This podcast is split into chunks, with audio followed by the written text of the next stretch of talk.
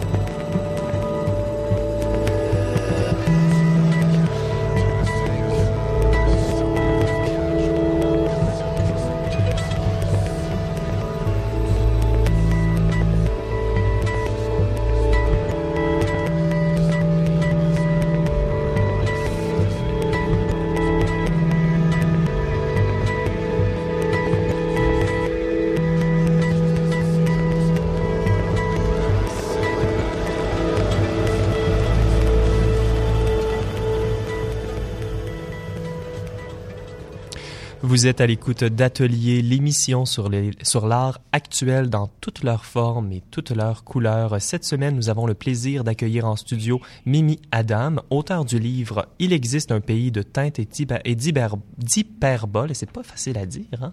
aux éditions Omri. Bonjour Mimi. Bonjour. Nous avons aussi Charlotte Franqueur qui est éditrice aux éditions Omri. Bonjour Charlotte. Bonjour. Alors, comme je disais en sommaire d'émission, euh, la maison d'édition Omri et justement à la frontière entre les arts visuels et la littérature. Donc, est-ce que vous pourriez commencer par nous expliquer un peu euh, comment, vous avez comment vous avez développé le mandat original de votre maison d'édition? En fait, ça s'est fait un peu par hasard euh, avec euh, ma collègue Héloïse Lamar et moi. Elle était partie pendant quelques mois travailler aux îles de la Madeleine et puis on entretenait une correspondance écrite. Mm-hmm. Et puis elle était au bord du fleuve et puis on s'envoyait des lettres presque à chaque semaine. Puis sur chacune de ces lettres, elle me décrivait comment elle se sentait toutes ses impressions par rapport au paysage qu'elle découvrait. Puis elle m'envoyait toujours des petits, des petits dessins qui accompagnaient ses lettres. Puis quand elle est revenue, on s'est rendu compte que on avait vraiment envie de poursuivre cette discussion-là autour du fleuve. Et puis qu'on avait beaucoup d'amis artistes qui étaient aussi interpellés euh, par cette euh, relation au paysage. Et puis on a lancé un appel de projet. Mm-hmm. On a eu euh, une vingtaine de personnes qui ont répondu. Et puis c'est ça, ça a créé le premier recueil qui est Pensée fleuve Qui est justement autour de la d'une conversation épistolaire, euh, que c'est romantique. Exactement. Donc, Pensée fleuve a été le premier livre paru aux éditions Omri. Euh, le Palais de teinte et d'hyperbole, vous êtes rendu à combien? C'est le cinquième. Félicitations. Merci. Et donc, un mandat qui convient parfaitement bien à ta recherche, Mimi, qui euh, justement combine parfois euh, le texte et... Euh, et le, et le, le texte et l'image. Donc, on va écouter un court extrait du livre audio euh, d'un palais, euh, mais pour donner à nos idées, euh, donner à voir à nos auditeurs et auditrices les images, est-ce que tu peux nous parler un peu de la relation que tu développes entre le texte et l'image, mais aussi nous donner une idée générale de ta pratique? Oui, en fait, je vais partir un peu de ce que Charlotte vient de dire par rapport au paysage. Ça vient de me venir comme ça, mais je pense que c'est un peu la même idée que quand on, on, regarde un paysage, en fait, un paysage étant une image. Mm -hmm. euh, moi, je voulais vraiment expliquer la sensation euh, qui naît de, de, de cette image-là, qui, comme un paysage qui est un peu euh, un débordement trop, trop grand pour qu'on puisse le, le, le mettre euh, en boîte ou le circonscrire.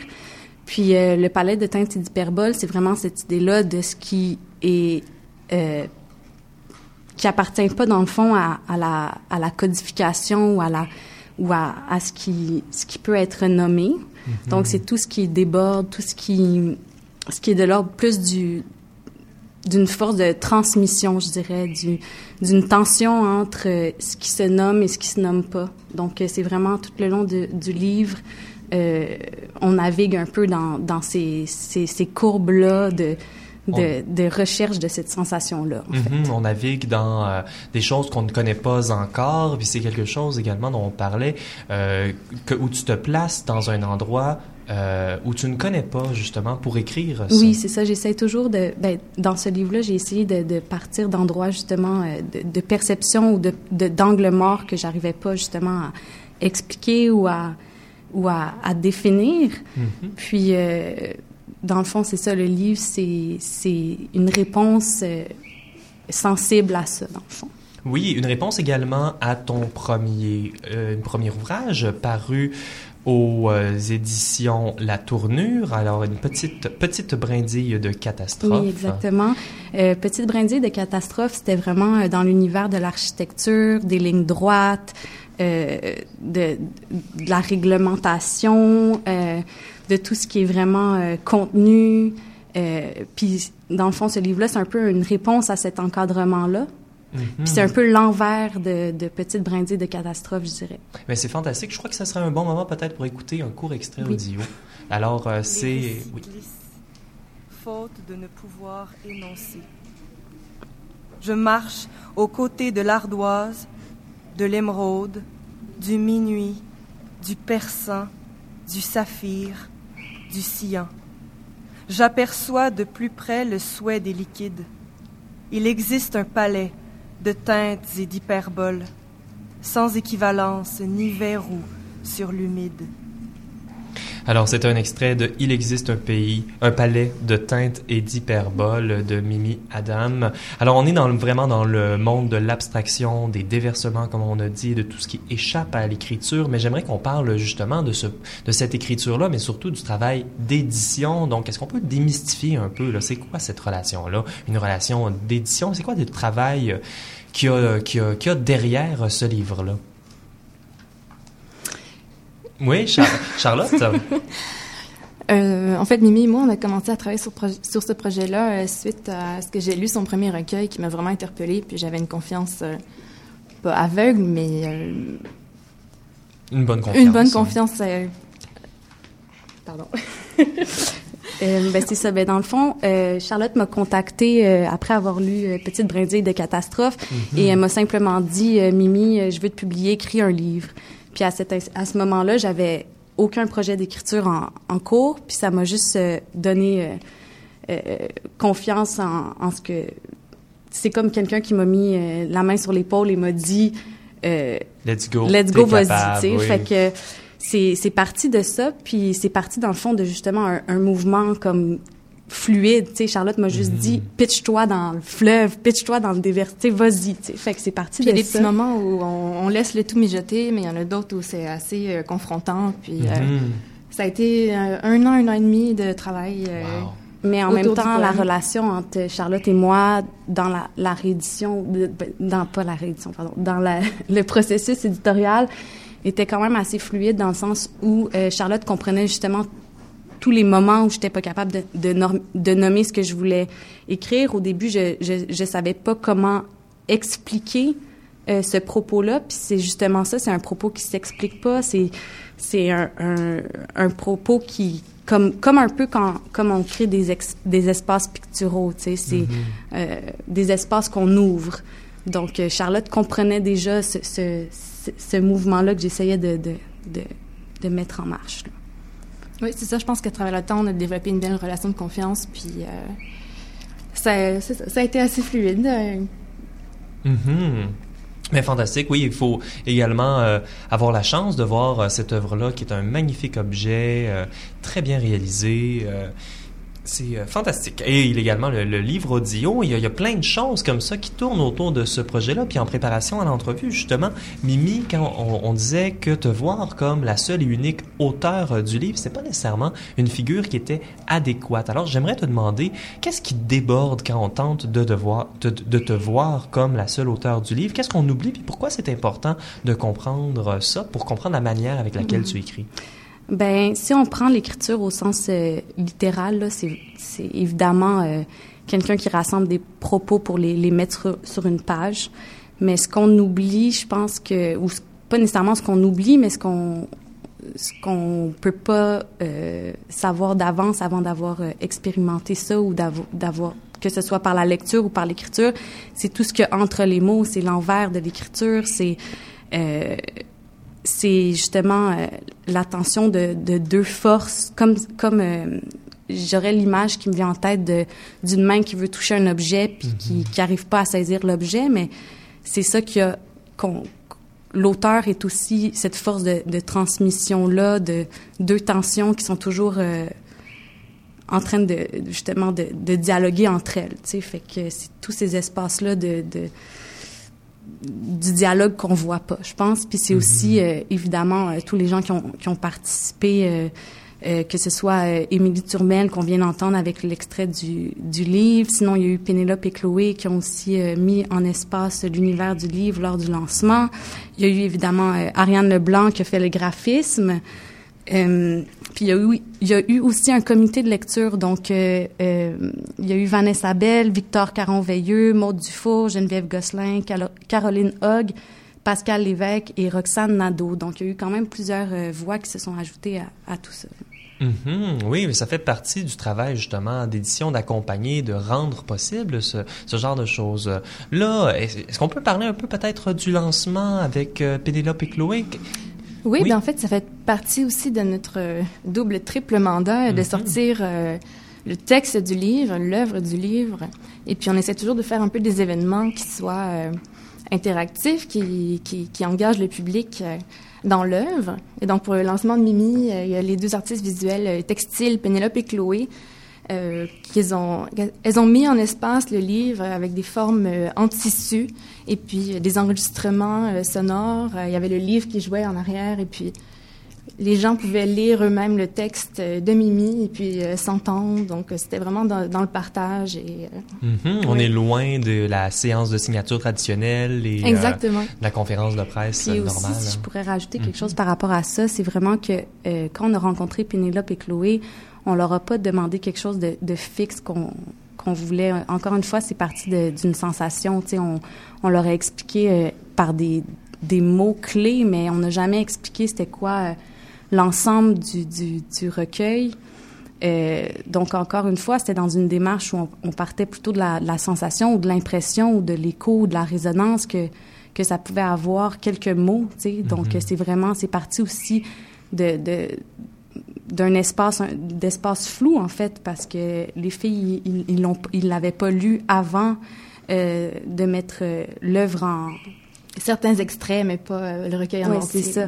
Puis ils ont quand même vraiment réussi à, à justement capter l'essentiel de ce que de, du livre. Donc il y a aussi ça que je trouve très fort, c'est que dans la sensation, la transmission de la sensation, il y a quelque chose de qui, qui passe et qui est fluide, tandis que quand c'est trop euh, nommé ou circonscrit, j'ai l'impression qu'on passe peut-être des fois trop à côté de d'un sensible qui qui qui s'explique pas, tu sais, fait que ça revient un peu à, ce mouvement-là qui qui cherche à à expliquer quelque chose mais qui s'arrête puis qui finalement finit par se dire que peut-être que c'est pas quelque chose qui peut se, se savoir, tu sais, qui est pas de mhm. l'ordre du compréhensible, mais c'est ça, de, de la sensation. Là. Si je peux juste rajouter, c'est très important pour nous de laisser une grande liberté euh, dans chacune des nouvelles lectures qu'on rajoute, soit par les images, soit par les événements. Euh, comme par exemple, Ariane a très bien cerné le texte de Mimi. Ils avaient déjà travaillé ensemble pour son premier recueil, mais euh, on n'a pas donné tant que ça une direction claire. On voulait voir mhm. comment elle percevait le texte pour qu'elle puisse le rendre en image et que ça, ça crée un deuxième niveau de lecture. Puis je pense qu'elle a bien compris le texte de Mimi qui est déjà très imagé, Mhm. Avec les, les traits euh, parfois très abrupts, fluides ou pas. On invite, euh, on invite les auditeurs et les auditrices à regarder ce livre-là. Alors, il existe un pays de teintes et d'hyperboles paru aux éditions Omri. Alors, en, en, conclu, en conclusion d'interview, est-ce qu'il y a des choses à venir pour euh, chacune de vous? Qu'est-ce que le futur nous réserve? Euh, plein de belles choses. Euh, probablement un autre recueil avec Mimi, qui sera pas seulement avec Mimi, mais avec euh, plusieurs autres artistes de la relève. Et puis on a un autre projet à côté qui va plus aller de, de, la résidence, en fait. Et on va faire un autre appel de projet.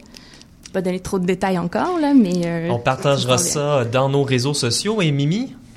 Euh, c'est ça, comme Charlotte le mentionnait, ça va être un projet d'écriture qui va vraiment être euh, collectif. Donc, en fait, je vais demander, j'ai demandé et je vais demander à, des auteurs euh, de remplir ces, espaces-là dans mon texte, à même mon texte. Euh, donc, ils vont venir euh, complémenter, me relancer, puis... On a hâte d'en avoir euh, davantage de précision. Alors, Mimi, Adam et Charlotte Franqueur, merci beaucoup d'être venus à l'atelier ce soir. Merci, à toi. Alors, je me tourne maintenant vers Elsa Lévy, notre première chronique pour la soirée. Bonjour, Elsa. Bonjour. Alors, dans ta dernière chronique, Elsa, tu nous décrivais les artistes immergés, c'est-à-dire les finissants dans les programmes d'art et autres artistes tentant de se faire une place dans le monde artistique professionnel Aujourd'hui, tu vas euh, nous décrypter un autre tournant de la professionnalisation de l'art. Oui, aujourd'hui, je vais reprendre où je t'avais laissé. Donc d'abord, je vais te rafraîchir un peu plus la mémoire. On avait conclu que pour être considéré comme un artiste professionnel, il y avait quelques conditions de base à respecter. La première était la reconnaissance des pairs, la seconde être titulaire d'une maîtrise ou avoir déjà exposé en solo. Ça paraît pas si compliqué comme ça. Non, pas du tout. Donc euh, justement, aujourd'hui, on va surtout se pencher sur le point de la maîtrise. La dernière fois, je t'expliquais un peu comment tu, tu pouvais faire si tu voulais exposer en solo, même sans maîtrise, et on s'est rendu compte que c'était faisable, mais pas évident. Donc aujourd'hui, c'est la question de la maîtrise qui va se poser. Maîtrise ou pas maîtrise, est-ce qu'elle est vraiment nécessaire? Oui, c'est vrai parce que on se dit qu'on pouvait quand même se démarquer sans maîtrise. C'est ça. On peut, mais on finit par voir souvent que les gens finissent par en avoir une. Mais ça, on va en parler après. Donc, avant de commencer, je tiens juste à préciser que cette chronique est essentiellement basée sur des recherches, des entretiens et des lectures parce que moi-même, je sors d'un bac et j'ai pas encore qui sait de maîtrise. Ce qui va suivre, c'est un amalgame d'observations faites sous le prisme d'un regard d'immergé qui souhaite comprendre comment atteindre la surface. Donc, Benjamin, si tu n'es pas d'accord avec ce que je dis, n'hésite pas à, à me couper. Inquiète-toi pas, Elsa. Donc, on va commencer par prendre les choses dans l'ordre et y instaurer un raisonnement scientifique. On sait que la donnée constante qui fait d'un artiste un professionnel, c'est la reconnaissance des pairs. Ça, c'est la donnée de base. Si personne ne vous reconnaît comme étant un bon artiste dans le milieu, personne ne vous considérera comme un artiste professionnel. Eh, non, ça marchera pas. Donc, c'est aussi simple que ça. Donc maintenant, on va allier ce concept avec celui de la maîtrise. Et là, on y trouve un terreau fertile. Oui, il ne faut pas seulement considérer la maîtrise comme un synonyme de travail acharné, mais aussi la voir comme matière à se créer un réseau, donc à se faire connaître par ses pairs. Il y a d'abord des professeurs attitrés et directeurs de mémoire qui sont eux-mêmes des artistes reconnus et, incarnent les pairs à gagner. Donc rien qu'en allant à l'université et en rendant ses travaux à temps, tu gagnes en contact, en reconnaissance future. Ensuite, il faut se rappeler que la maîtrise a un statut bien plus, connu, bien plus reconnu que le bac. Donc euh, là, il faut se souvenir que c'est par elle qu'on atteint le statut d'artiste émergent.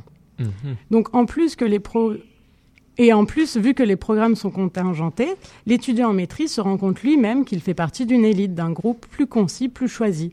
Parce qu'il y a 140 élèves en première année de bac, par exemple, à l'UCAM, et seulement 22 en première année de maîtrise. Donc, on suppose que les dossiers d'inscription sont plus méticuleusement disséqués. Oui, et ça ne veut pas dire qu'il y a 140 ou 22 personnes qui vont sortir à la fin. Ah non, non, non. ça, ça, ça se, ça se décime encore plus. Donc ensuite, il ne faut pas juste penser que la reconnaissance des pères vient exclusivement du haut. Il suffit de chercher l'origine du mot père pour comprendre que ce sont des personnes qui, ont, qui sont dans la même situation sociale ou fonction. Donc la reconnaissance des pères euh, démarre avec les amis universitaires. De plus, ces jeunes artistes réfléchissent à des problématiques qui sont sûrement proches de celles de l'étudiant. Et comme nous le rappelle Michael Craig Martin avec son super nom, qui est professeur émérite du Goldsmiths College à Londres, ce qui compte le plus pour les étudiants, ce sont leurs collègues. Parce que si les professeurs poussent leurs élèves à avoir un œil critique sur leur travail, ceux qui vont vraiment changer la donne et les faire avancer, c'est leurs amis qui incarnent une critique intégrée qui permet au travail de l'artiste d'évoluer. Donc là, on va parler de dialogue artistique. Et qu'est-ce que c'est? Ça veut dire qu'une œuvre soit comprise dans un contexte et qu'elle vienne en réponse à une autre œuvre d'un contemporain.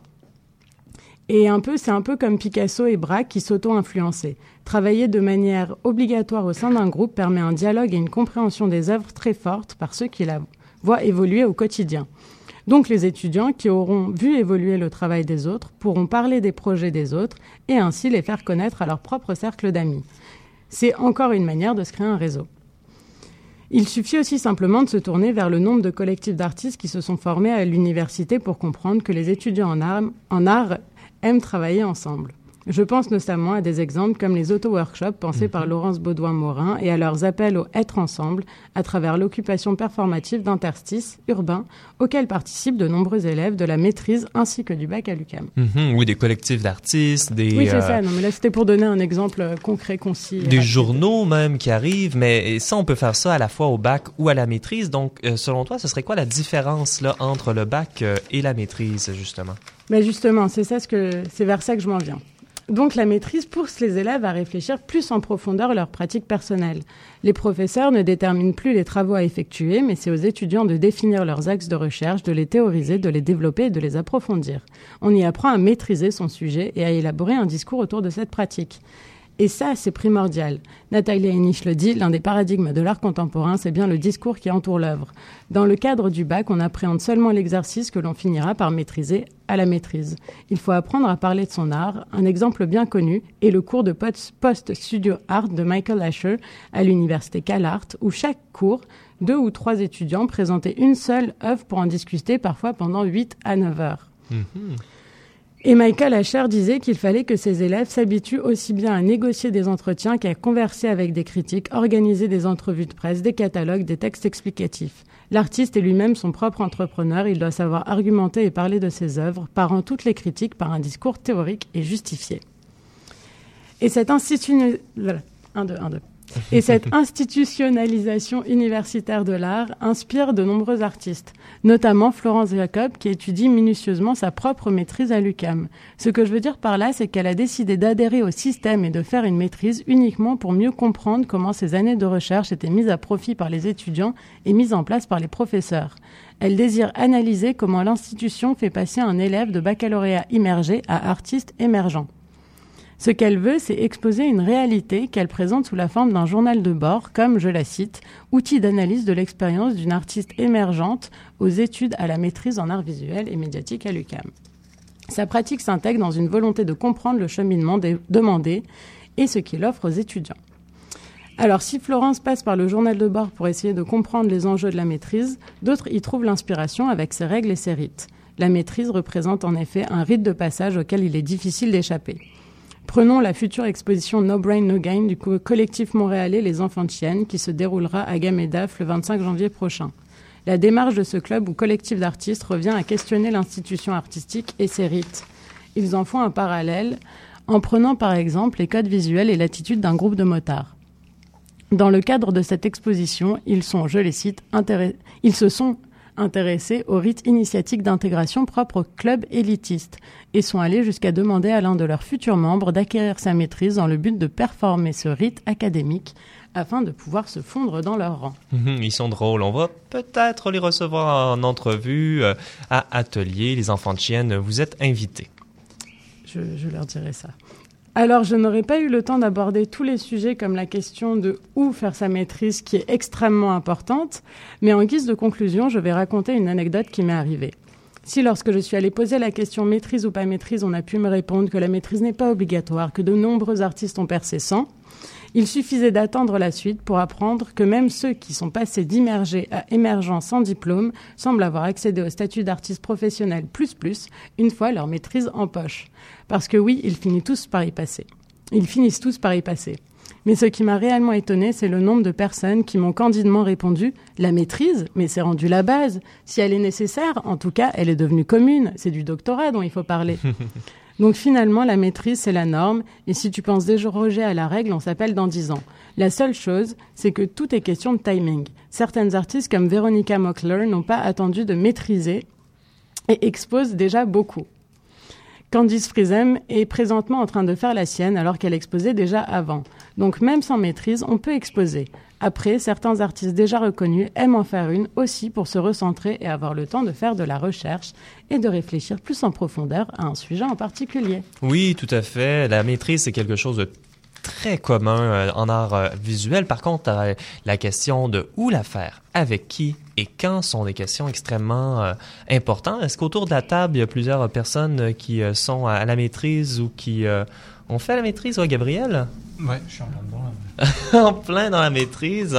Et Michel Lacombe? Non, non, je suis fière de vous dévoiler que j'ai toujours pas fait de maîtrise et je n'ai Ah! aucun plan pour faire de maîtrise pour le moment.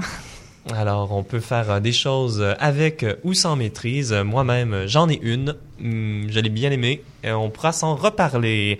Alors, à venir à l'émission, on a la chronique Make Sense avec Gabriel Beck et le segment Création avec Arcadie Lavoie La Chapelle.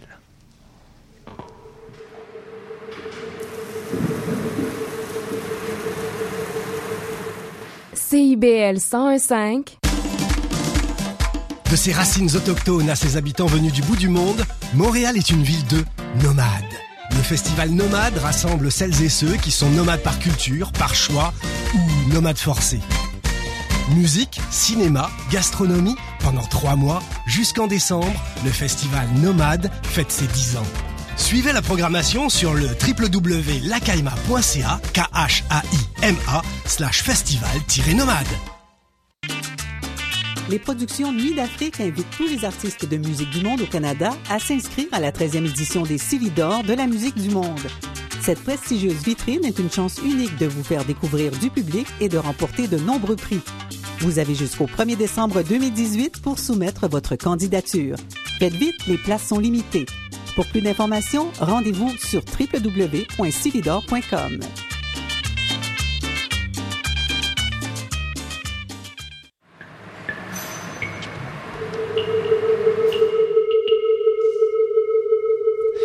Vous êtes à l'écoute d'Atelier sur les ondes de CIBL 101.5 Joe Jagger, Montréal. C'est moi, Benjamin Gialard, qui va vous accompagner jusqu'à 19h pour mettre au défi votre définition de l'art et vous présenter les pratiques actuelles de création.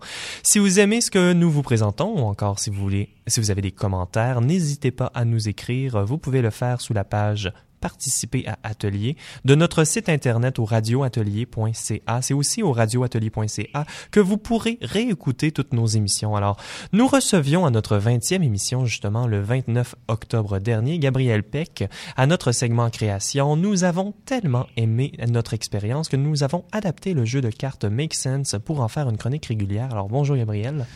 Salut Benjamin, salut, bonjour tout le monde. Alors, contrairement aux chroniques où vous êtes habitué, qui nous présentent des sujets diversifiés, une cartographie du milieu, etc., Gabriel, tu vas mettre à contribution les personnes présentement autour de la table. Alors, comment comptes-tu t'y prendre? Ouais, bon, on, on va jouer à, à, un jeu de cartes que, que je suis en train de fabriquer, qui s'appelle Make Sense.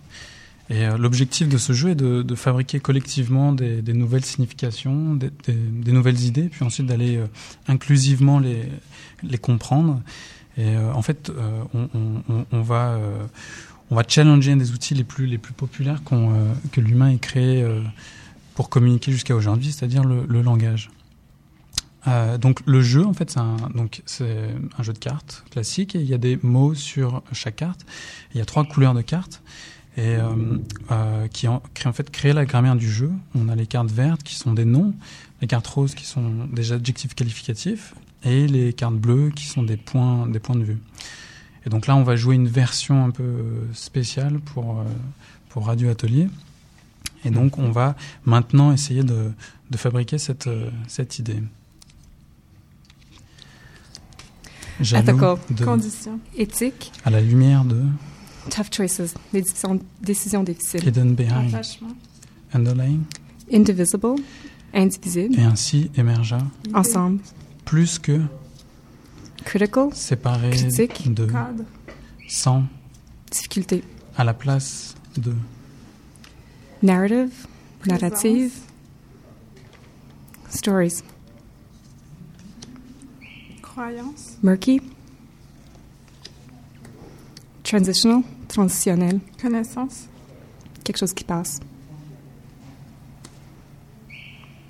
Des règles?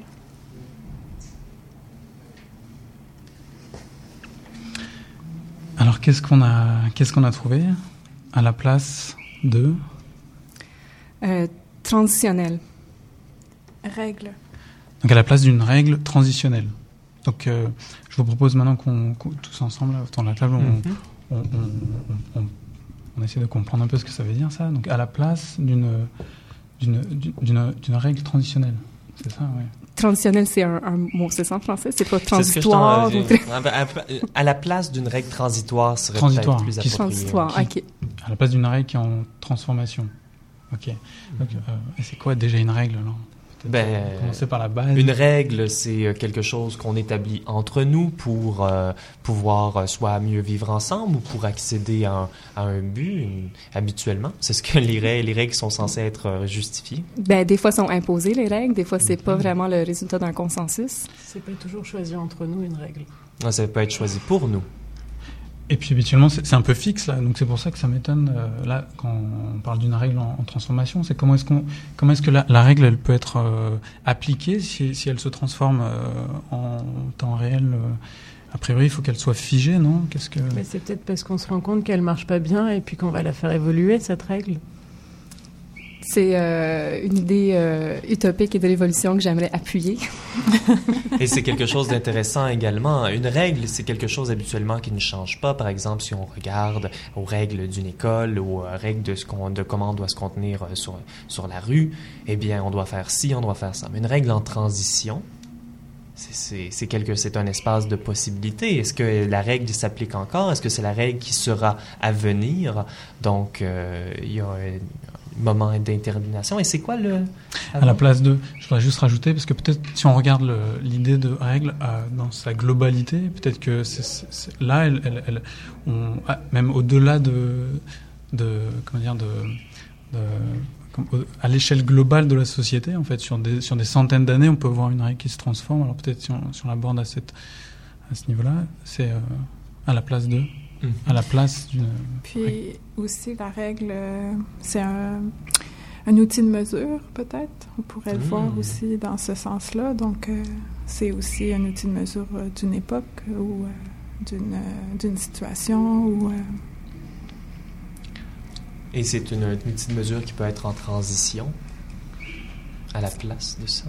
Ouais, qu'est-ce que c'est alors si c'est à la place de, à la place de ça, à la place de, euh, ah, bon, par exemple, cette, cette, euh, cette, ce qui nous structure, qui est en mouvement, euh, à la place de ça, qu'est-ce que, qu'est-ce que ça pourrait être À la place d'une règle En mouvement, oui. Mais c'est une règle qui bouge pas, c'est justement une règle normale. Une règle qui bouge pas. Une règle qui bouge pas, ouais, donc ça oppose l'idée de règle qui bouge pas avec l'idée qui, qui, qui, qui, est en mouvement, ouais. Et il y aurait autre chose à la place d'une règle Moi, je, trouve ça, ça évoque quelque chose de dangereux, en fait, une règle euh, qui peut changer ou qui... Déjà que les règles sont pas forcément appliquées de manière uniforme ou, équitable, on, on s'entend qu'il y a comme une violence d'une règle qui bouge pas et qui évolue pas, mais on dirait l'idée d'une règle euh, en transformation, pour moi, n'est pas forcément plus rassurante euh, euh, dans sa capacité de mieux répondre euh, dans des situations de, euh, de pouvoir. Donc peut-être que le à la place de permettrait justement de penser à autre chose que la transformation des règles, pas nécessairement pour le mieux. Alors, euh, à la place d'une règle en transition, qu'est-ce qu'on pourrait imaginer? Une autonomie totale et responsable. Yeah! On a peut-être des anarchistes autour de la table. Ah, c'est ça, ça, ça ressemble un peu à, à, à la- à- à l'anarchie, mais ouais, je, voudrais juste rebondir sur, sur ce que tu dis euh, par rapport à, à- au fait que ça soit peut-être euh, unsafe, quoi, euh, non, non tranquille, d'avoir une règle qui se transforme à son, à son insu, en fait, ouais. Euh, donc c'est vrai que ça, ça induit l'idée que si la règle se transforme, euh, euh, est-ce que cette règle est, euh, a été informée? Est-ce que tout le monde est au courant que cette règle euh, Oui, puis qui transforme la règle? C'est-tu la personne qui fait la règle qui la transforme ou c'est les gens à qui la règle est appliquée qui la transforment? Je pense que euh, ces, ces nuances-là apportent quand même une grosse différence dans la lecture de, de l'idée. Mais après, le, en transition, c'est quelque chose qui est plus long, qui prend plus de, de place dans le temps. C'est quelque chose qui se fait dans le temps, alors que une règle comme tu la présentes, qui est changeante et mouvante en fonction des situations, je n'utiliserai pas le terme transition. Mhm. Parce que transition, c'est quelque chose, on passe de quelque chose, on prend le temps d'y réfléchir et on passe à quelque chose d'autre. mutation, quoi C'est plus une mutation, mais peut-être quelque chose de plus euh, doux Mhm. euh, une règle qui serait euh, en fonction de la personne euh, à qui on la dicte. Donc, à la place de cette règle-là, c'est peut-être justement le contraire, euh, la, dicta- la dictature. Donc, il n'y aura plus de transition dans les règles, aucune manière de les changer. Tu peux vouloir dire une chose et son contraire. c'est ça.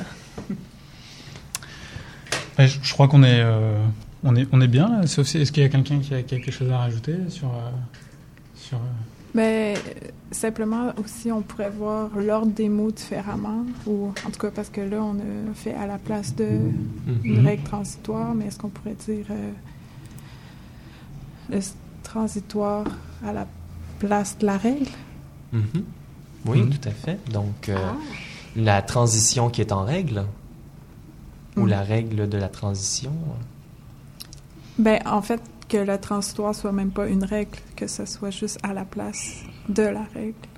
Ah oui, oui. oui. Tout est en transformation. euh, rien ne bouge, tout est en transformation. Ouais, je sais pas. Ouais.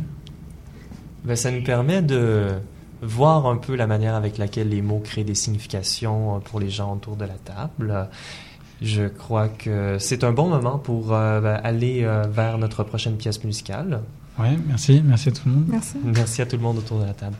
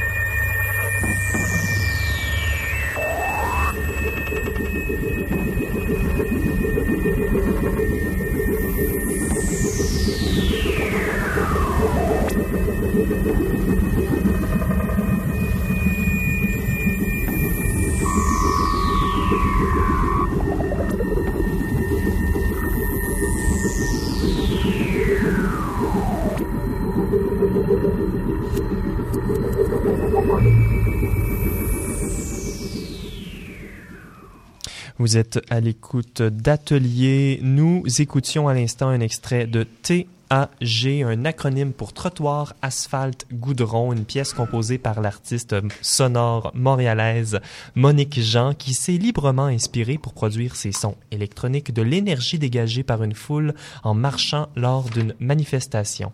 Pour le segment création, aujourd'hui, nous accueillons l'artiste Arcadie Lavoie Lachapelle pour une performance. Nous sommes accompagnés de Michel Lacombe parce que c'est toi, Michel, qui a lancé l'invitation à Arcadie. Alors, est-ce que tu peux nous dire quelques mots de, de sa pratique? Oui, bonjour Benjamin. Euh, ben, Arcadie, c'est une artiste québécoise qui a une pratique que je comprends, euh, je décrirais vraiment euh, comme interdisciplinaire, mais dans le sens euh, concret du mot. Euh, dans le cadre de ses projets performatifs, l'artiste se met souvent en relation avec des gens qui proviennent de communautés peu valorisées dans le milieu des arts euh, culturels. Euh, les herpétologues, euh, c'est les gens, les scientifiques qui étudient les serpents et les autres reptiles. J'ai dû googler ça. Ouais, c'est c'est pas un mot qu'on qu'on rencontre à tous les jours, mais euh, c'est des gens quand même qui existent et qui circulent et qui génèrent du savoir dans nos communautés. Euh, D'autres euh, exemples de communautés euh, avec lesquelles elle a travaillé, c'est les écoliers adolescents, euh, des gardiens de sécurité et plus récemment euh, les ouvriers et les ouvrières de Nutrioff. Euh, alors, en s'adressant aux communautés souvent non servies par le milieu culturel contemporain, ces œuvres questionnent avec beaucoup d'humour et de sensibilité comment l'art peut déstabiliser l'autorité et euh, le statu quo. En fait, elle cherche à créer un art qui peut servir à quelque chose. Mhm. C'est- C'est important. C'est intéressant à entendre. Alors, qu'est-ce qu'on va entendre euh, aujourd'hui? Ben, aujourd'hui, Arcadie nous présente une œuvre performative qui émerge d'un corpus de travail euh, qui s'est développé dans le cadre d'une résidence de création à l'usine Nutrieuf de Sainte-Hyacinthe au cours de l'année 2018. Euh, il faut dire qu'un volet de ce corpus artistique fut présenté à la Triennale Orange euh, cet été, mais depuis euh, que cette présentation a eu lieu, le projet continue à développer. C'est souvent ce qu'on voit dans des pratiques performatives à base de recherche. On commence avec quelque chose de, on veut cadrer et finalement nos intérêts et les ressources avec lesquelles on travaille génèrent plus de contenu. Et Arcadie a continué à, a décidé de continuer à travailler avec cette matière. Alors aujourd'hui, elle va nous présenter une performance qui a été faite pour nous autres ici aujourd'hui et qui sort de ce travail, euh, ce corpus-là. Euh, la performance euh, en soi s'appelle La grève des pondeuses de 2028 et on la présente maintenant. Donc, bonjour, je suis ici à l'usine Nutrioff de Saint-Hyacinthe. Nous sommes le 13 mars 2028. Puis, euh, en présence de Francine Beaulieu, donc une des personnes responsables du contrôle qualité. C'est une des premières donc, qui a découvert euh, la présence euh, des, des œufs vides, donc des coquilles vides. Euh, bonjour Francine. Bonjour. Ma première question, comment tu as réagi quand tu as découvert les premiers œufs vides? Ben, au début, quand j'ai commencé à faire la, la qualité, euh, tous les œufs étaient normaux. Ben, un moment donné, une journée, j'ai fait euh, une inspection qualité, puis d'un coup, oups, l'œuf était vide. Mettons que j'ai resté assez surpris. Fait que savais pas trop qu'est-ce faire avec ça. J'ai resté sur l'intrigue. Et puis, euh, à ce moment-là, qu'est-ce que, que- quelle a été euh, ta, réaction ou tes actions? euh? Ben, au début, ben, c'est sûr que j'ai été surpris, mais après ça, j'ai été voir les personnes plus haut placées que moi dans la qualité. Là, j'ai été les voir pour m'informer pourquoi que les œufs étaient vides, pourquoi il n'y avait plus rien à l'intérieur des œufs. Euh, ils n'ont pas trouvé la raison. Ils ont essayé de chercher loin, mais ils n'ont toujours pas trouvé la raison. On ne sait toujours pas pourquoi les œufs sont Francine, vides. as-tu une idée euh, pourquoi ils seraient vides? Euh, pas vraiment, non. Euh, j'ai pas vraiment d'idée là-dessus. On se creuse encore la tête. On va tout bien finir par trouver la raison. Mais pour l'instant, on n'a pas rien trouvé. Qu'est-ce que tu manges à la place des œufs? Des œufs de poule, je pourrais pas en manger parce qu'elles sont vides. Je prends des œufs de caille. Les autres sont pleins. Alors, euh, c'était euh, donc euh, Francine Beaulieu euh, à l'usine Nutrioff. Merci, euh, Francine. Ça me fait plaisir. Mercredi 22 mars 2048, 20h43. Rivière sans frontières, Saint-Hyacinthe. Cher journal. Après le film d'hier sur les horticultrices cosmiques qui ont reverti les zones urbaines du Québec dans les années 2030, aujourd'hui, dans la salle de cinéma de l'école, nous avons regardé un film d'animation qui racontait une histoire fêlée. Grand-mère m'a montré des articles de journaux. Ça s'est passé en 2028. Les pondeuses ne nourrissaient plus les humains qui les nourrissaient. Le 13 janvier 2028, et 5 millions de pondeuses de la région mascoutaine s'étaient mises l'une après l'autre à pondre des coquilles vides. Pas plus d'œufs, mais plus de contenu. Grève des pondeuses chez Nutrieuf avait titré le courrier de Saint-Hyacinthe le 19 janvier 2028. Mais personne ne savait exactement les motivations ou les revendications des poules industrielles. J'essayais de faire des liens avec mon cours sur les grèves à travers l'histoire. Comédie grecque. Les femmes refusent de faire l'amour afin de convaincre les hommes de stopper la guerre entre Athènes et Sparte. 1986. Grève de la maternité en Finlande comme moyen de pression sur le gouvernement pour l'abandon du nucléaire. Après la catastrophe de Tchernobyl, ça aussi on l'avait appris à l'école. 2018. Les grèves des naissances en Corée du Sud. Les femmes demandent plus de soutien aux pères et au gouvernement. 2032. Grève de la maternité mondialisée pour arrêter l'exploitation pétrolière. Je suis moi-même une enfant née de l'après-grève. Je suis née en 2033, mais l'histoire d'une grève animale en 2028, c'était new. Les œufs avaient en apparence toutes les caractéristiques des coquilles. Poids, couleur, forme, porosité.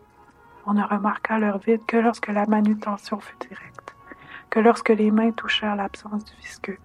Les machines ne pouvaient pas voir l'absence de visqueux.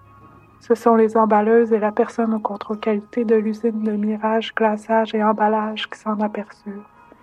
Des astrophysiciennes vinrent enquêter sur ce vide incochillé et firent une étude comparative avec la dite matière noire, matière sombre de l'univers.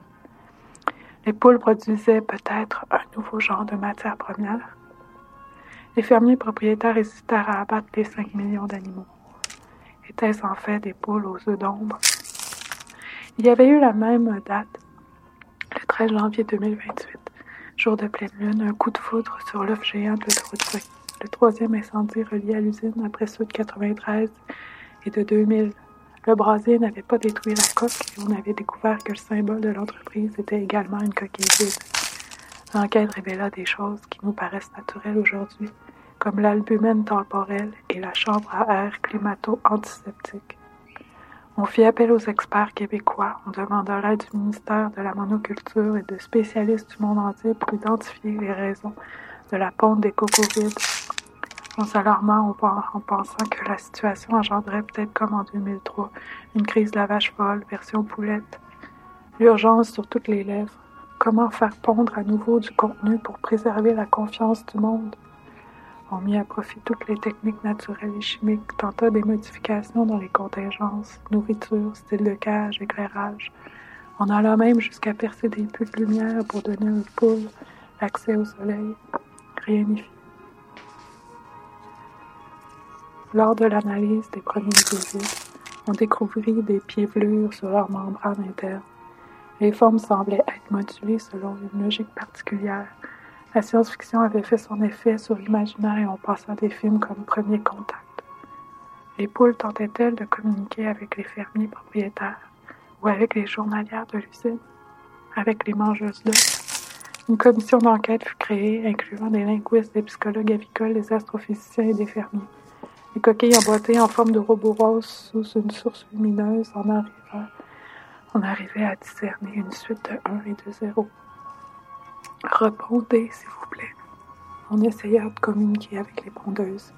On s'adressait à elles dans chacun des poulaillers. Qui est la chef parmi vous? Que voulez-vous? Aucune réponse.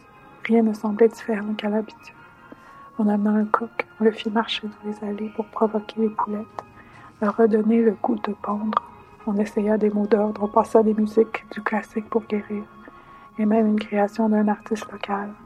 On y discernait un énergique et harmonieux. Pon. La chanson Répondez, s'il vous plaît, de Céline, qui s'était remise à chanter en français, fut un hit au box-office nord-américain. Elle était envoûtante. Ce fut un échec. Pendant ce temps, la population dut changer ses habitudes alimentaires. On remplaça les œufs par de la fécule de maïs ou du yaourt nature.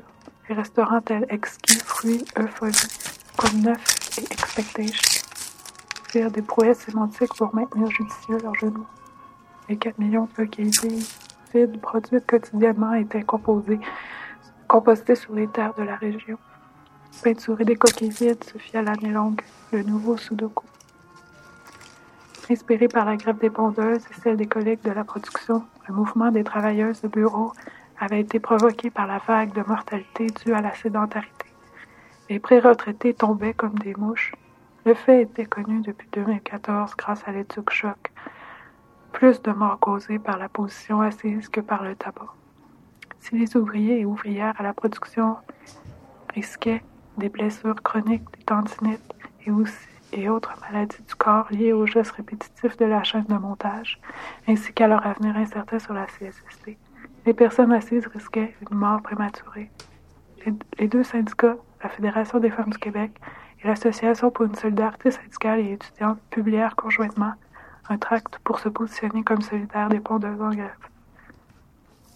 Après deux mois d'attente, Attendre avait été l'option proposée et choisie par un groupe de recherche en permaculture qui avait fait des miracles dans le cas de la catastrophe du dindon de 2028-2026.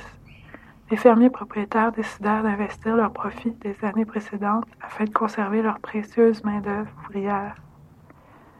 Six mois plus tard, le cercle des fermières, baptisé Cercle des sorcières, fut appelé à la rescousse. Le cercle proposa de se référer à la tradition Imposition d'une couveuse tressée sur un symbole de coquille comme signe de renaissance de la fertilité.